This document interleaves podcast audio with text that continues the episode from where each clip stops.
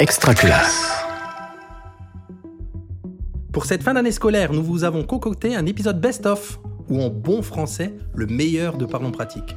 Et oui, qui dit fin d'année dit un peu plus de légèreté, mais on n'allait pas se contenter de vous passer une suite d'extraits, nous voulions vous proposer une sélection minutieuse, et ce n'était pas facile, alors on a décidé de vous faire plaisir, mais aussi de nous faire plaisir Hélène. Oui, on est allé voir du côté de vos épisodes préférés, mais aussi des nôtres.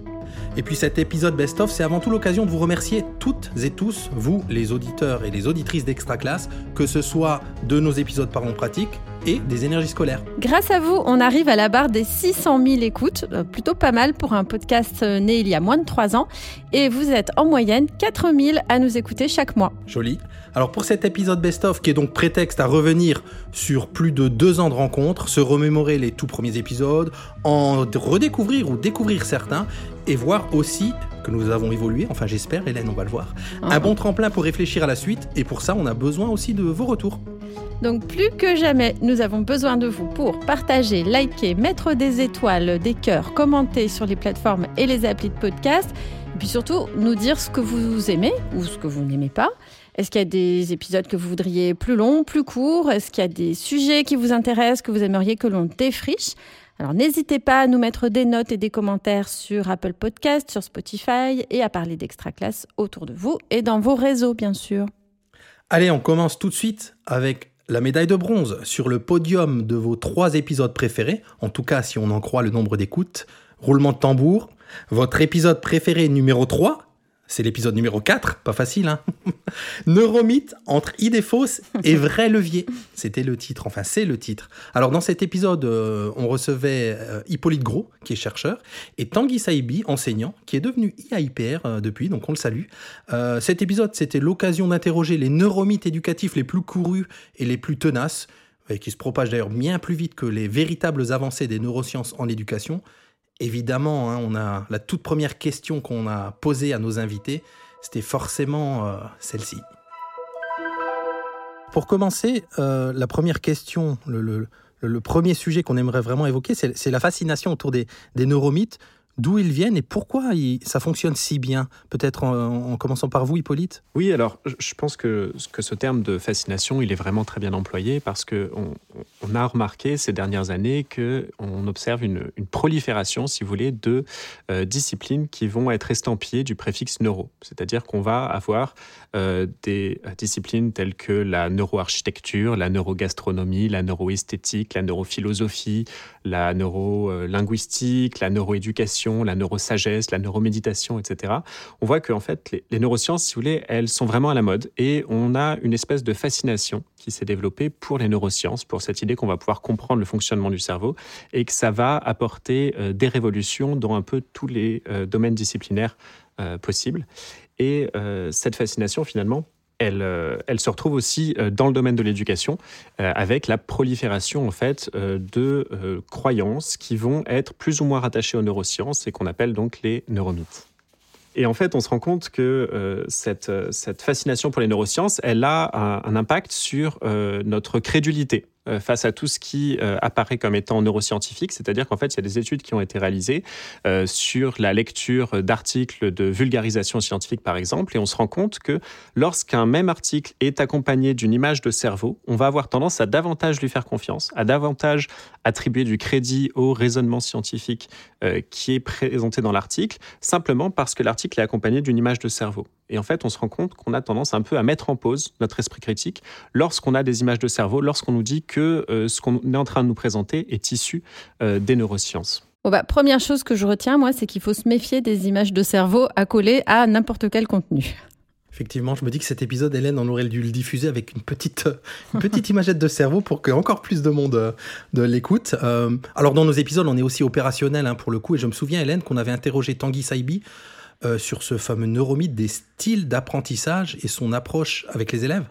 Ouais, celui-ci, il m'a valu quand même quelques discussions assez animées, hein, parce qu'il est tellement ancré dans nos croyances que, que j'ai eu quelques, quelques conversations assez difficiles avec, euh, avec des amis ou des collègues. Allez, on écoute Tanguy.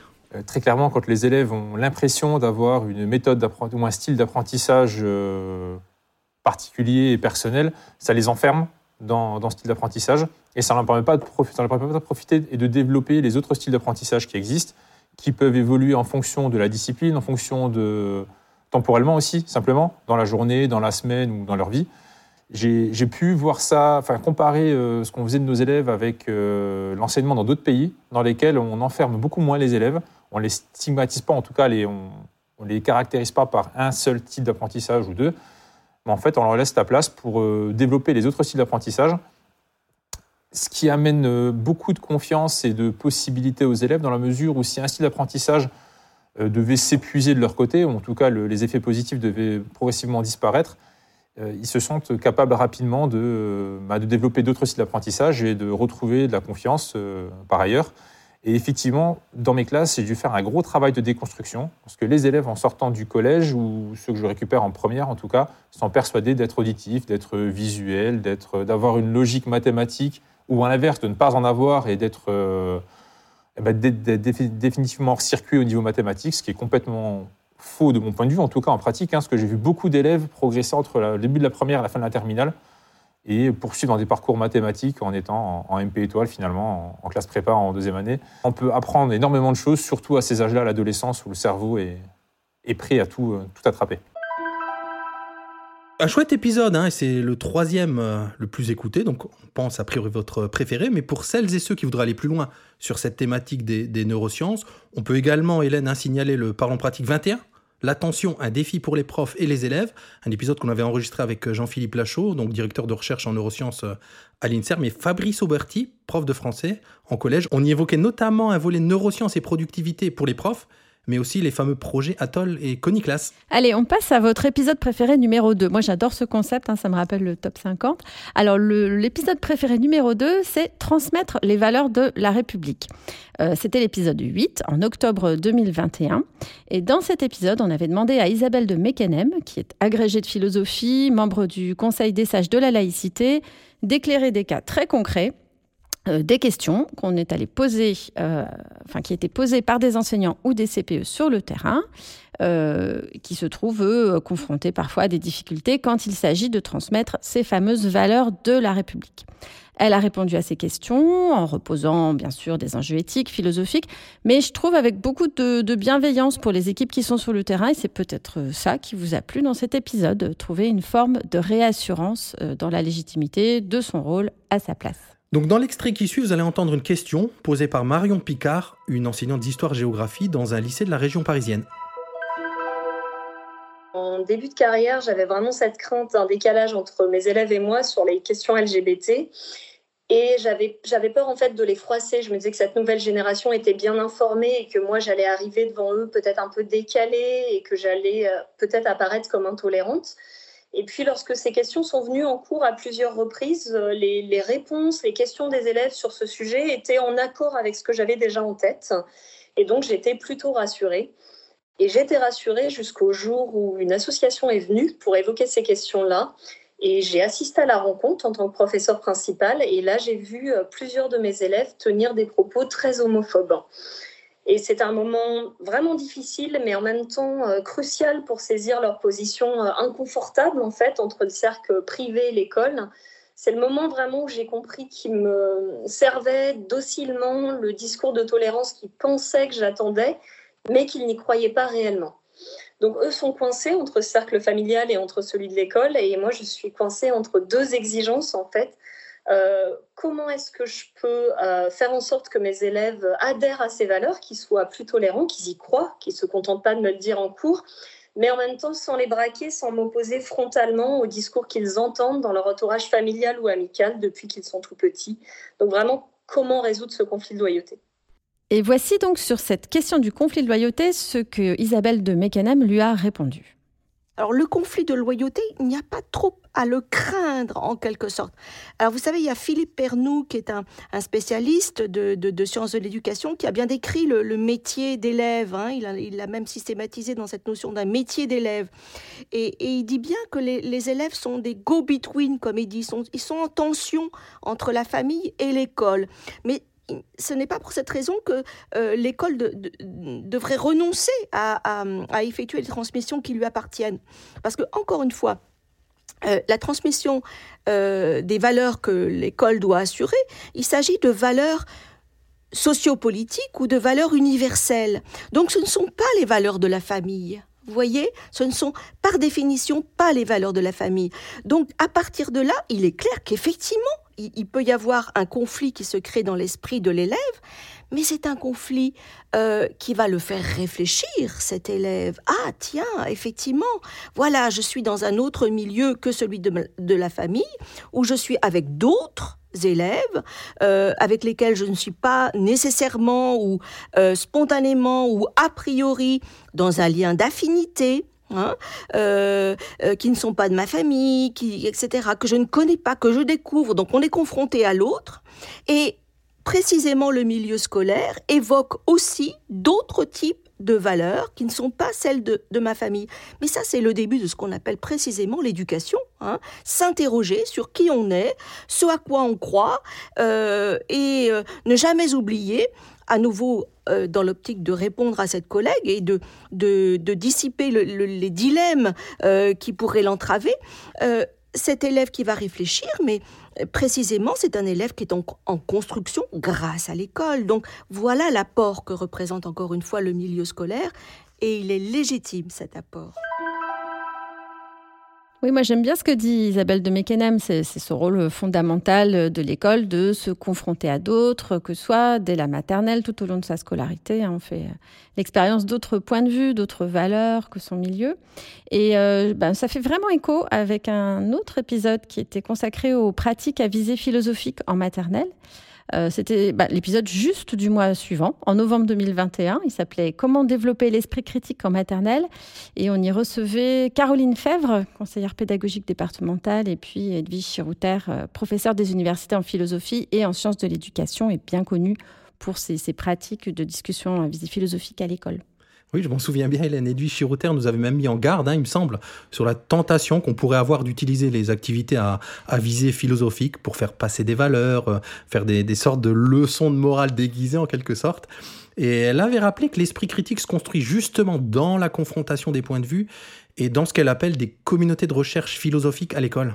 Hum, alors moi, ce que je retiens de ces deux épisodes, bah, c'est que la transmission des valeurs, elle se fait euh, moins par des leçons que par des situations qui, engagent des élèves, qui les font participer.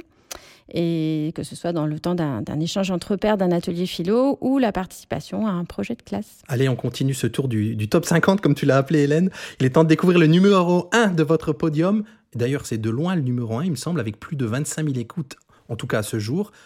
Eh ben, c'est l'épisode numéro 5, les enjeux de la ludopédagogie. On dirait qu'elle a le vent en poupe. Hein.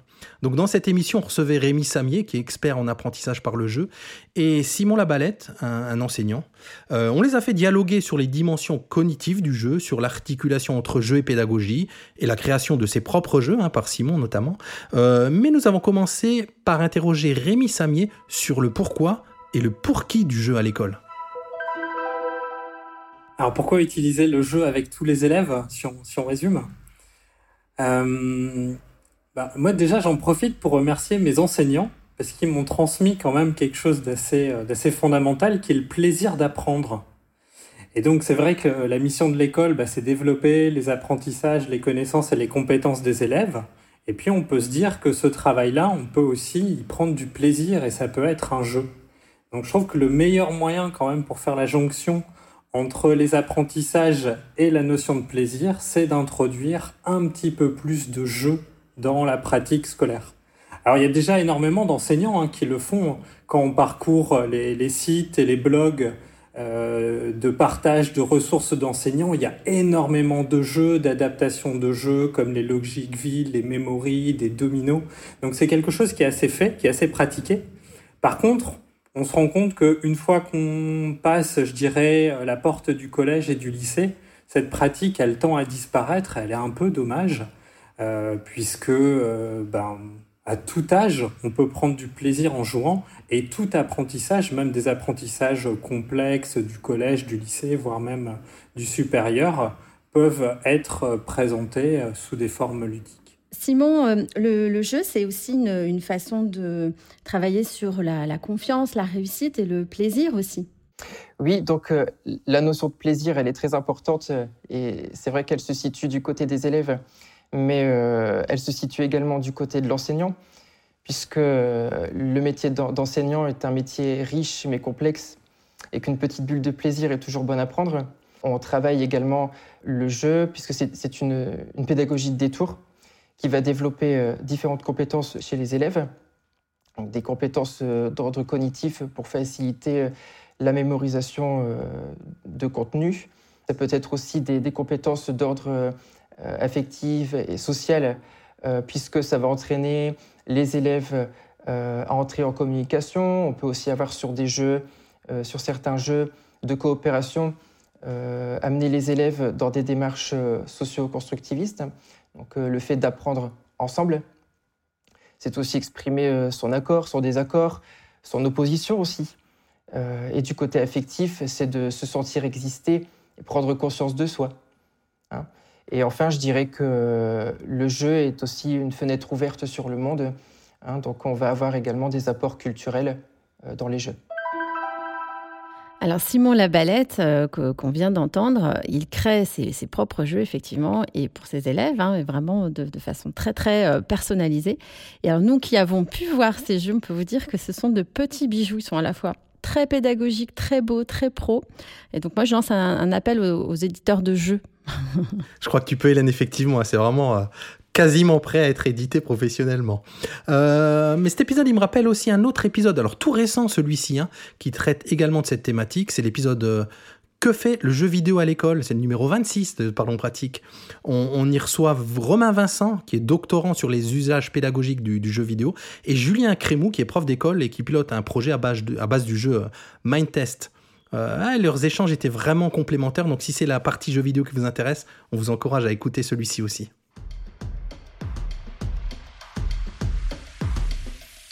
Vous savez que si vous nous écoutez de temps en temps, il y a une partie inspiration à la fin. Alors c'est un petit peu la même chose. Là, c'est notre euh, inspiration à nous, euh, Régis et moi, nos, coups de cœur. Euh, on avait envie de vous partager des épisodes qui nous ont plu, qui ont été agréables à, faire, à enregistrer. Et puis, vous allez voir que souvent, ils font écho à, des préoccupations qui sont très actuelles de, de l'école. Et on commence tout de suite par un épisode en forme d'arc-en-ciel, puisqu'il s'agit du premier coup de cœur, donc changer de regard et agir contre les phobies LGBT. Euh, cet épisode, alors je, fais un petit, un petit peu d'histoire parce que c'est vraiment un des tout premiers sur lesquels on a travaillé. Euh, il est né d'un projet d'émission plus longue avec une réalisatrice très chevronnée d'extra classe qui s'appelle Aurélie Dulin. Et vous avez sûrement, si vous écoutez les énergies scolaires, elle en a produit beaucoup. Vous avez sûrement entendu euh, les épisodes qu'elle a réalisés. Et on avait travaillé euh, avec elle euh, pour faire parler des élèves, des enseignants, donc un, prof doc, euh, Louis Dieu, une chercheuse, Gabrielle Richard. Bon, le projet s'est transformé, c'est devenu l'épisode Parlons pratique numéro 2. Et c'est vrai qu'il nous tient particulièrement à cœur parce que c'est un sujet grave, important, et aussi parce que c'est assez rare dans Extra Classe, on y entend la voix des élèves. C'est quand même pour eux, in fine, que nous travaillons tous et toutes dans l'équipe Extra Classe. Alors on va justement écouter un extrait du témoignage de Mademoiselle de Courtier. C'est un pseudo, hein. le pseudo d'une jeune femme qui est maintenant étudiante, mais qui a été harcelée au lycée, et nous lui avons demandé ce qu'elle pensait que les enseignants devraient faire dans des situations d'homophobie comme celle qu'elle a vécue. Ben, peut-être écouter plus en fait les, élèves et ce qu'ils peuvent euh, dire. Parce que c'est vrai qu'il y a des profs qui sont vachement éloignés des élèves et qui ne se rendent pas compte que dans leur classe, euh, il se passe des choses euh, qui sont limite plus importantes que leurs cours. Quand un élève n'est pas bien à l'école, parce qu'il reçoit du harcèlement, des insultes comme ça, euh, il n'avancera jamais et ça sera un gros handicap dans sa vie plus tard. Je pense qu'il faut vraiment faire attention au côté humain en fait des élèves et surtout aux propos qu'ils peuvent porter. C'est aussi grave que du racisme que qu'une autre discrimination. Louis Dieu, on entend dans ce témoignage la, la difficulté pour les élèves LGBT euh, à se faire entendre et aussi les attentes qu'ils ont vis-à-vis de, leurs enseignants, de leurs professeurs. Comment ces enseignants, d'ailleurs, ils, peuvent mieux prendre en compte cette, cette réalité ou, poser autrement la question, ce serait euh, quelle serait une bonne posture à adopter selon vous? Bah, Pour moi, enfin, ça n'engage que moi, mais la posture idéale, elle repose sur trois piliers. Premièrement, il y a une vigilance sans faille de chaque instant. Il faut rien laisser passer, que ce soit en termes d'injures homophobes, transphobes, euh, de vocabulaire. Euh, voilà, faut être euh, extrêmement vigilant, c'est le premier point. Parce que justement, sous couvert d'humour, et là on l'a bien vu, euh, il y a des véritables situations de harcèlement. On l'a rappelé aussi en introduction, il y a cette histoire de décrochage scolaire et des élèves LGBT qui ont jusqu'à 7 fois plus de risques de se suicider, donc être vigilant. Deuxième point pour moi, c'est euh, une écoute active et se montrer disponible. Euh, je crois que nos élèves nous regardent et euh, ils sont attentifs au fait qu'on engage ou non le dialogue avec eux. Donc être dans l'empathie, dans l'écoute, ça va permettre peut-être la confidence et traiter du coup l'élève d'égal à égal, donc négocier cette confidence. Par exemple, ne pas outer quelqu'un qui ne souhaite pas l'être, voilà. cette espèce de pacte de confiance, pour moi, il est nécessaire. Et du coup, le dernier point, idéalement, ce serait de mettre en place, pardon, des temps collectifs, des temps de sensibilisation, des temps de formation de nos collègues aussi, et de mise à disposition de ressources. voilà tout un travail sur les stéréotypes à faire euh, de manière collective. Mais ça, ça ne pourra voir le jour euh, si on n'est pas plus vigilant et plus disponible. Parce qu'enseigner, c'est pas seulement faire cours, c'est euh, déployer un cadre empathique. Dans cet épisode, on a aussi beaucoup parlé de, l'importance du langage, hein, parce qu'on entendait dans le témoignage de, de cet élève que c'était une des premières choses sur lesquelles elle attendait les enseignants. Et donc, on a demandé à Gabriel Richard euh, bah, comment euh, on, pouvait euh, faire avec le langage quand on était un enseignant. Je pense qu'effectivement, il y a beaucoup de choses qu'on peut faire en travaillant avec et ou sur le langage. Euh, il y a tout ce travail euh, d'intervention euh, lors de propos homophobes qui sont tenus par les élèves, qui est nécessaire. Et Louis tout à l'heure parlait de cette vigilance de chaque instant. Et, c'est effectivement ce, message-là que doivent envoyer les, personnels éducatifs, à savoir à aucun moment, et peu importe quel adulte sera face à vous dans le milieu scolaire, nous interviendrons tous et toutes de la même façon pour mettre un terme à ce genre de, de propos utilisant les termes relatifs à l'homosexualité ou aux questions trans de façon euh, péjorative ou négative. Ceci dit, je pense que le, langage est aussi un, outil très, très fort qui peut être mobilisé par les enseignantes et les enseignants en salle de classe. Donc, par exemple, euh, on, peut éviter euh, en adaptant son langage, éviter de verbaliser certaines présomptions qu'on peut avoir euh, sur nos élèves ou sur la vie privée et personnelle de nos élèves, parce que même si on peut considérer que ça relève de leur vie privée, comme on l'a évoqué, ben, c'est quand même des choses qui vont transparaître et avoir un impact sur à quel point l'élève se sent bien en classe, à quel point il et elle est capable de se concentrer, etc. Donc, au même titre que ce ne sont pas tous les élèves qui vivent avec un papa et une maman, ben, ce ne sont pas tous les élèves qui sont ou seront hétérosexuels, qui sont ou seront cisgenres, donc qui s'identifieront en conformité avec leur, euh, leur sexe biologique, et où ce ne sont pas tous les élèves qui vont partager les mêmes conceptions du genre et de la sexualité que leurs enseignants. Donc, il y, a une nécessité donc d'ouvrir, il me semble, le champ des possibles, et le langage inclusif est un moyen très efficace pour le faire. Euh, si cette question vous intéresse, hein, on voit que ça fait déjà deux fois là qu'on l'évoque un peu dans ce best-of, euh, on ne peut que vous inviter à écouter la suite de cet épisode, bien sûr, mais aussi à aller voir la page Éduquer contre les LGBT-phobies qui se trouve sur le portail Valeurs de la République de, Réseau Canopé. Et bien entendu, puisqu'il est question de, harcèlement dans cet épisode, on vous propose de découvrir euh, l'épisode plein phare sur le harcèlement scolaire qui a été enregistré il y a quelques temps aussi avec Marie Cartier, euh, qui est membre du comité d'experts de la lutte contre le harcèlement au sein du ministère de l'Éducation nationale, et Magali Kellal, qui est assistante sociale. Et toutes les deux, elles nous avaient donné beaucoup de, pistes pour euh, euh, travailler sur ces questions de harcèlement dans les établissements. Effectivement, Hélène. Et, si avec ce premier coup de cœur, il s'agit en quelque sorte de faire du bien à l'humanité, hein, pour le coup, avec le second coup de cœur, on va prendre soin de la planète, puisqu'il s'agit de l'épisode Ce que l'Anthropocène apporte à l'école. Alors, il faut dire, hein, encore un peu de, cuisine interne, Hélène. Hein, l'année dernière, en mai 2022, il me semble, quand on a proposé cet épisode, on commençait à entendre ce mot un petit peu plus d'anthropocène dans la sphère éducative, mais c'était encore assez méconnu. Un an plus tard, on peut dire que c'est une question ultra présente dans les médias, dans les classes et dans la réalité des changements que nous vivons maintenant très concrètement. Bon, une fois de plus, Extra Class était un peu précurseur, non? Peut-être, oui, on l'espère en tout cas. Euh, le ministère de l'Éducation, lui, il vient de proposer 20 mesures pour la transition écologique à l'école, parmi lesquelles faire des écoles et des établissements scolaires des espaces d'engagement collectif pour la transition écologique. J'ai entendu même parler de savoir vert. Joli, j'adore. Oh. Oui. Euh, revenons donc sur cet épisode dans lequel nous avions demandé à nos deux invités, Jean-Marc Lange, spécialiste de la didactique de l'EDD, et Philippe Frassetto, enseignant en CE2, de définir l'Anthropocène et la manière dont cela peut impacter le métier d'enseignant. C'est une idée euh, qui nous vient d'un géochimiste néerlandais qui s'appelle Paul Crutzen et euh, qui a voulu définir euh, notre, une nouvelle période géologique dans laquelle on serait rentré et qui succéderait à l'Holocène avec l'idée que l'impact de l'humanité se, se, révèle et, et peut être lu sur l'ensemble des compartiments de la planète. L'Anthropocène est un phénomène anthropologique et donc, quand on en saisit euh, la mesure, les impacts, on ne peut plus euh, ni enseigner, euh, ni consommer, ni vivre de la même façon. De toute façon, on est dans l'Anthropocène. Et donc, enseigner en dehors de ce territoire serait être nulle part. Donc, oui, oui, ça change la façon d'enseigner. Mais après, quand on est avec des enfants, c'est une notion qui est, qui est complexe. Et à mon avis, il y a des, c'est presque des, des prérequis. C'est-à-dire que faut faire déjà comprendre ce que recouvre le mot évolution, puisque l'Anthropocène, c'est une, une nouvelle ère, donc elle se situe par rapport à une ère euh, passée.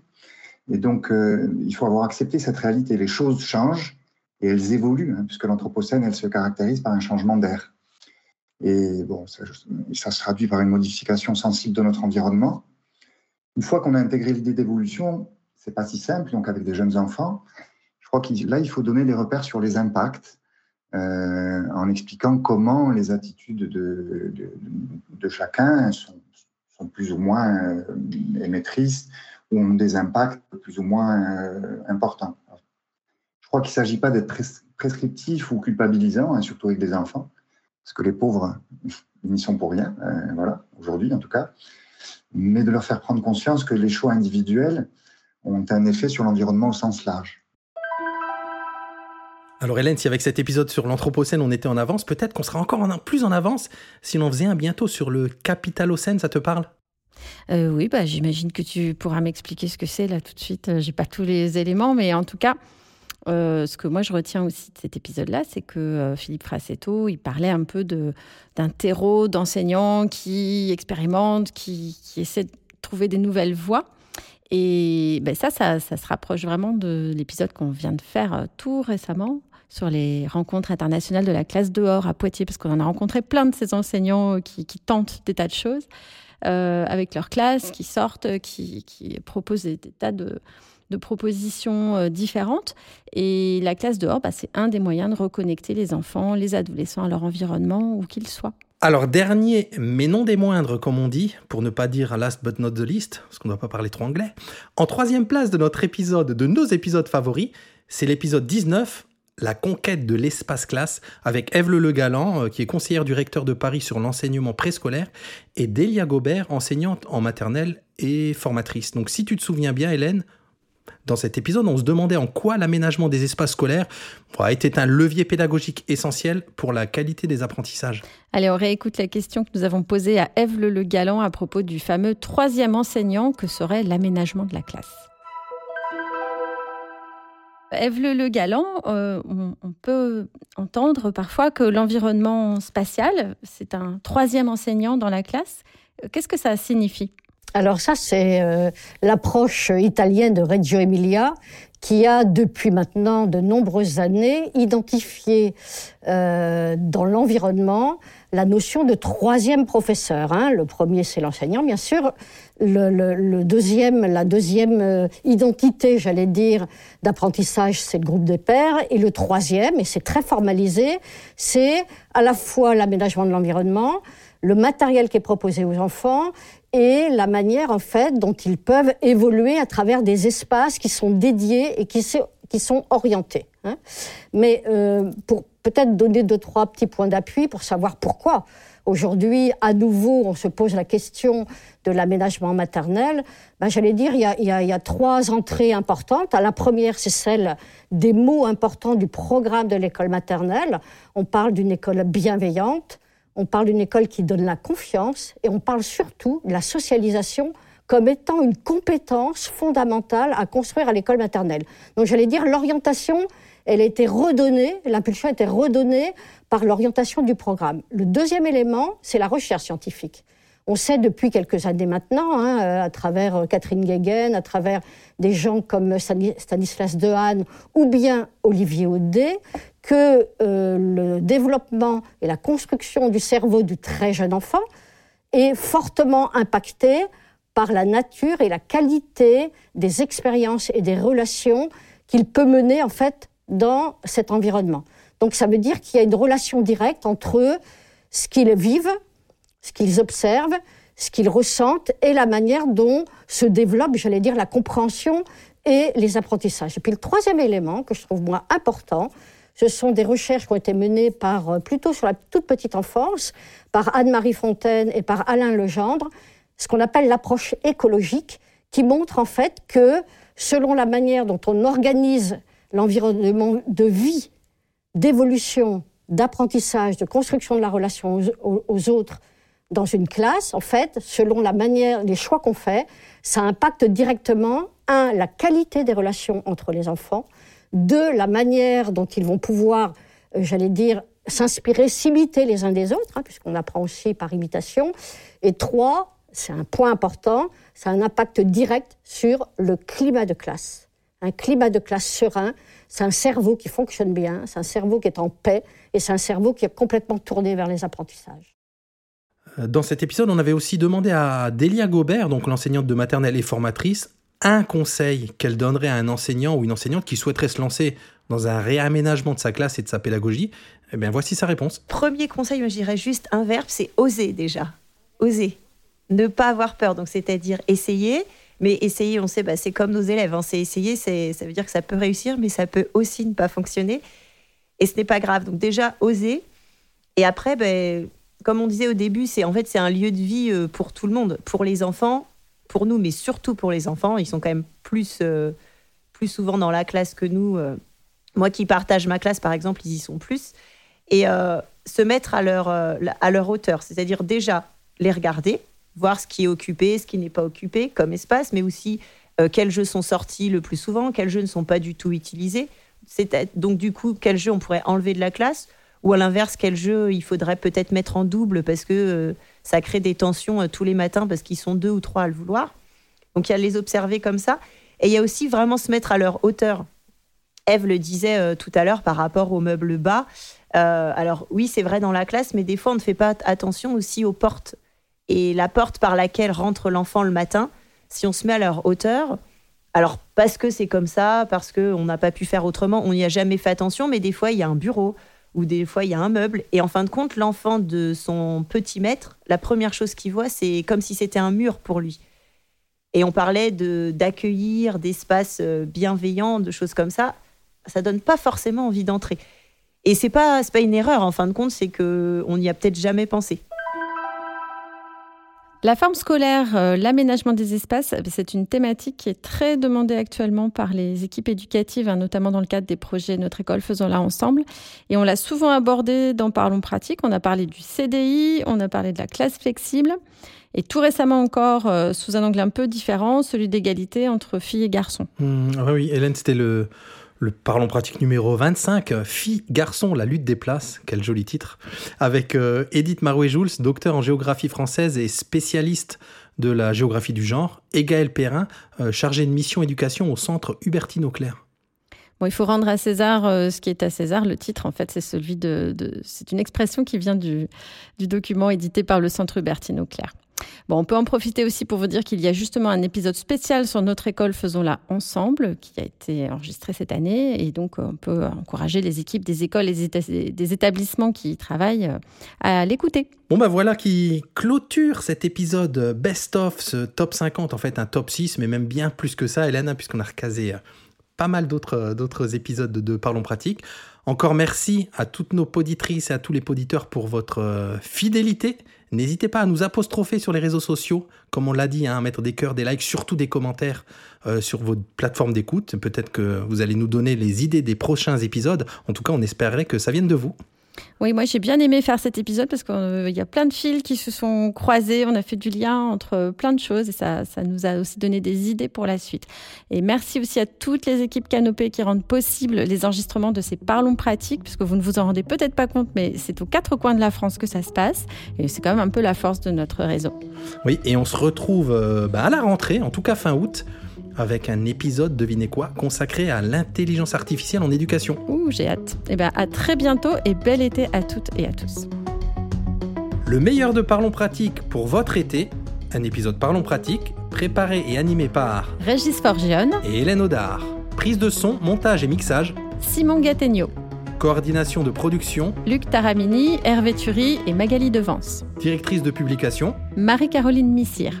Et comme toujours, suivez-nous sur extraclasse.réseau-canopé.fr ou sur votre plateforme de podcast préférée pour retrouver tous les épisodes que nous venons d'évoquer et bien d'autres encore. Une production Réseau Canopé 2023. Hélène, t'as bouqué tes vacances? Euh, mais non, j'ai pas eu le temps parce que je travaillais d'arrache-pied sur cet épisode, j'ai rien eu le temps de faire d'autre. Bah, figure-toi que moi je pars pas en vacances cet été. Bon, pourquoi? Pour écouter tous les épisodes de Parlons Pratique. N'importe quoi. Vous me couperez au bon moment. Hein Extra classe.